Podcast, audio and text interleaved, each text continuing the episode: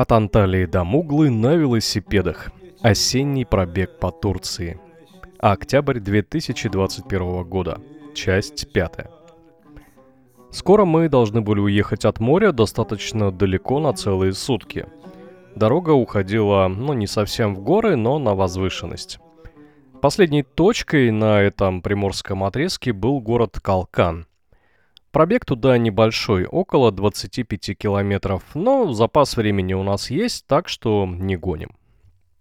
Пока ехали в Калкан, увидели городской пляж Финике Магралей-Кою, расположенный в 10 километрах от города. Райское место, но с опаснейшим спуском и таким серьезным обрывом. На небольшом пятачке много зонтиков и людей. Белый песок, голубое море. Вот почему здесь много машин и проблемы с парковкой прямо на трассе.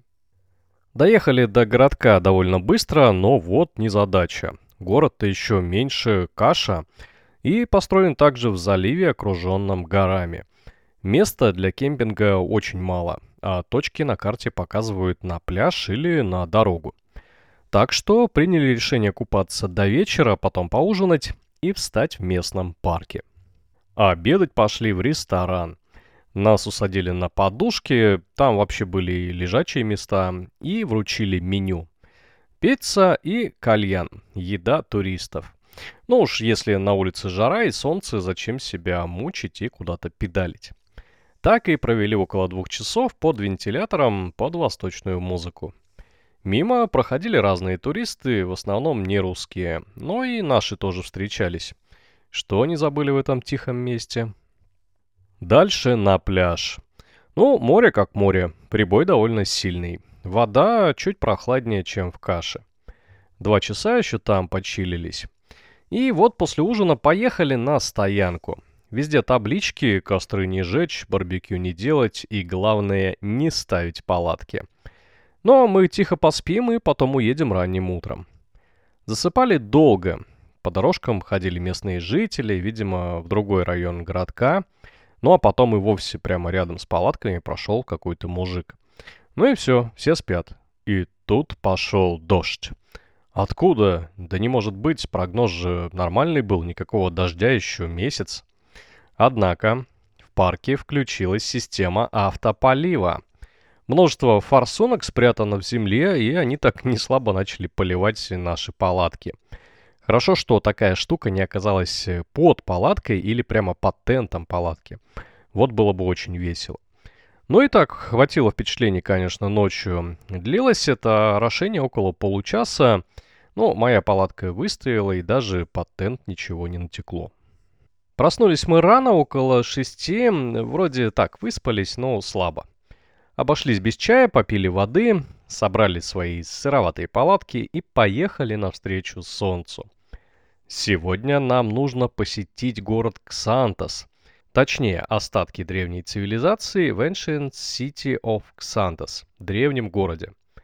Место туристическое, но фотки достаточно интересные. Тем более будем там после 9 утра, как раз все откроется, и людей, я надеюсь, будет мало. На прощание осмотрели Калкан с высоты и быстро по отличной дороге домчались до Ксантоса. Указатели на красном фоне говорили, что скоро мы увидим памятник ЮНЕСКО. По дороге остановились у мечети, набрали холодной воды из кулера, она здесь бесплатная, и заметили на первом этаже этого храма магазин БИМ, ну, типа нашей пятерочки. Ну а на входе в церковь так и вовсе продают спутниковые антенны. Вот и древний город. Красиво. Вход 17 лир. Охранник один, заборов нет, э, ходи сколько хочешь. Но все же обманывать неприлично, да и деньги небольшие. Амфитеатр мне понравился. Старый, аккуратно реставрированный, гулять можно вообще везде. Хлеба и зрелищ, идущий на смерть приветствует тебя. Ну и все такое. Подтянулись русскоязычные туристы. Кажется, в этом походе украинцев я видел больше всех остальных. На сопке было еще много интересных развалин, но все без аннотаций, вот и гадай. Дом это, столовая или хлев, хотя могилы уже узнаваемы. Больше часа мы лазили по остаткам древнего мира, пофотались на туристическом каменном троне и помчались дальше. Скоро город Фитье, до него километров 45. Проезжаем малые поселки и агрофермы. Спуски и подъемы приятно радуют. Все тактично и нам по силам. Только вот есть нечего. Магазины как ветром сдуло. Говорю Денису, видим общепит, стопимся, а то не ели сегодня еще ничего толком. И вот кафе у дороги. Сидит тетенька, меню нет, а она сама меню, но есть чай и везде написано «гёзлеме», значит его и будем есть. Две штуки нам, да не вопрос. Чай приносит сразу, вкусный, и лепехи готовят минут 15. Они какие-то невероятно большие, но вот э, на фото-видео в отчете еще есть процесс, как их делают. И к еде дали десертик, местные соленья, огурцы, капуста и какие-то еще пряности. Неплохо, только уксуса очень много. Не доедаем эту огромную порцию, вторую часть лепешки, волшебное слово «пакет», и у нас с собой запас еды.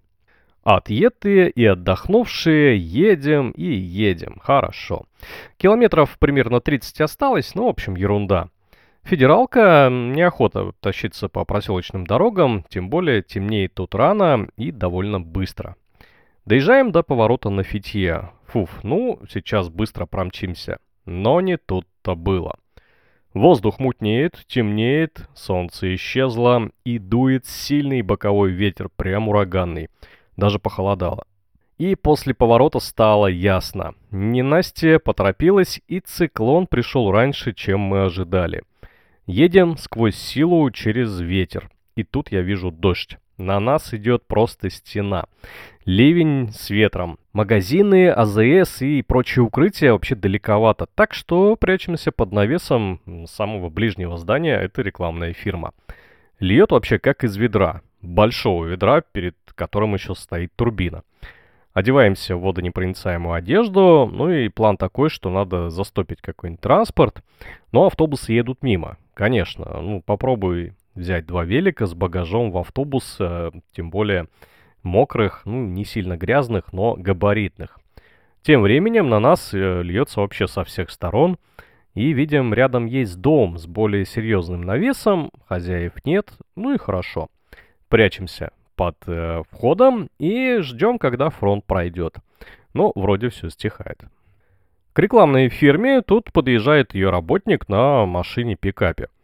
Я спрашиваю, не хочет ли уважаемый водитель подкинуть нас до побережья города, ну, за 100 лир, допустим. Он говорит, да, тут 20 километров всего ехать. Видимо, он понял только слово «фитье». Ну и ладно, дождь стихает почти до нуля, водные потоки с трассы исчезают, как будто их и не было. Вот умеют турки строить дороги. Но на горизонте ничего не ясно, вдруг ливанет опять. Ладно, едем, мы же туристы, Ветер стих и славно. В общем-то, дорога вполне нормальная, только прохладно немного, и куда-то я засунул свой баф далеко в рюкзак. Через километр видим еще одну стену дождя. Набираем скорость и быстро прячемся под остановкой автобуса.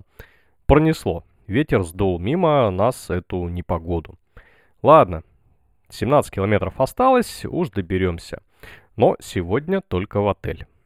На промежуточной заправке, примерно за 5 километров до города, пьем кофе и опять начинает капать. К нам присоединяются три мотоциклиста, их погода тоже не радует. Я иду в туалет на заправке, и у меня падает на пол челюсть. Иначе, ну, я бы об этом не говорил бы и не писал в отчете. Такого шикарного туалета я ни до этого, ни после не видел в жизни, ну, именно на заправке. Двери на сенсорных выключателях, дизайнерский ремонт, невероятно красивые лампы, декор, зеркала, сантехника, ароматизатор, три способа высушить руки, чистота, как в больнице, приятный запах. И все это на обычной заправке. Выхожу, говорю Денису, сходи. Он говорит, да не хочу я. Он говорит, сходи все равно. Возвращается в шоке. Он даже видео снял. Добираемся до Фитье, большой город, уже темнеет, долго блуждаем по окраинам, что-то ни отелей, ни кафе. Вот, центр, хорошо, что есть свежие данные Google. Значит, ищем кафе, там есть Wi-Fi, бронируем гостиницу и спим. Кстати, букинг в Турции заблокирован вот вообще. Из других стран работает, с VPN работает, но напрямую ничего не показывает. Hotels.com в помощь, ну и альтернативы. Вот и кластер пабов, ресторанов и гостиниц. Садимся в барчики, тут есть пиво и фес из-под крана. То, что нужно. Wi-Fi без проблем. Еще отели, есть пара мест недалеко от этого ресторана. Ужинаем вкуснейшей картошкой с мясом и сыром. И отчаливаем на ночлег. Отельчик небольшой, приятный, завтраком, горячей водой, бассейном и двумя раздельными кроватями. Ну вот, горячая вода, душ. Как мне тебя не хватало. Развешиваем мокрые вещи, палатки прямо в номере, отрубаемся сразу. День был непростой.